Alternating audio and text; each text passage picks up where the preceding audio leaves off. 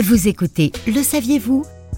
Un podcast produit par l'Indépendant et proposé par Diane Laloum.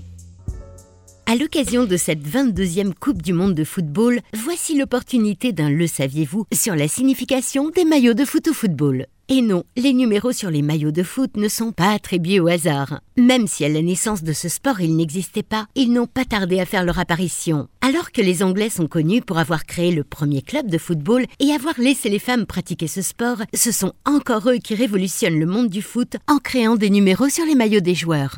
Le 28 août 1928, c'est la première fois qu'on voit des numéros au dos des joueurs de football lors du match de football opposant Arsenal et Chelsea.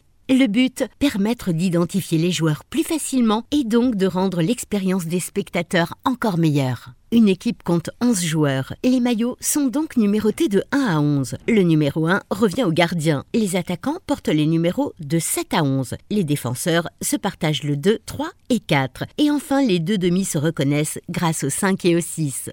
Mais voilà, les équipes ne se composent plus uniquement de 11 joueurs et les remplaçants souhaitent eux aussi pouvoir être reconnus par les spectateurs. Les numéros deviennent de plus en plus emblématiques et font même partie intégrante de la popularité de certains sportifs.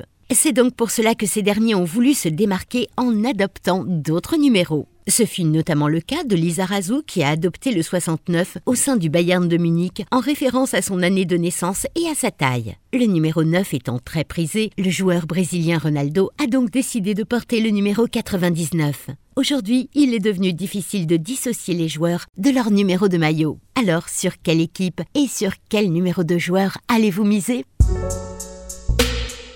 C'était Le saviez-vous Un podcast produit par l'Indépendant et proposé par Diane Laloum.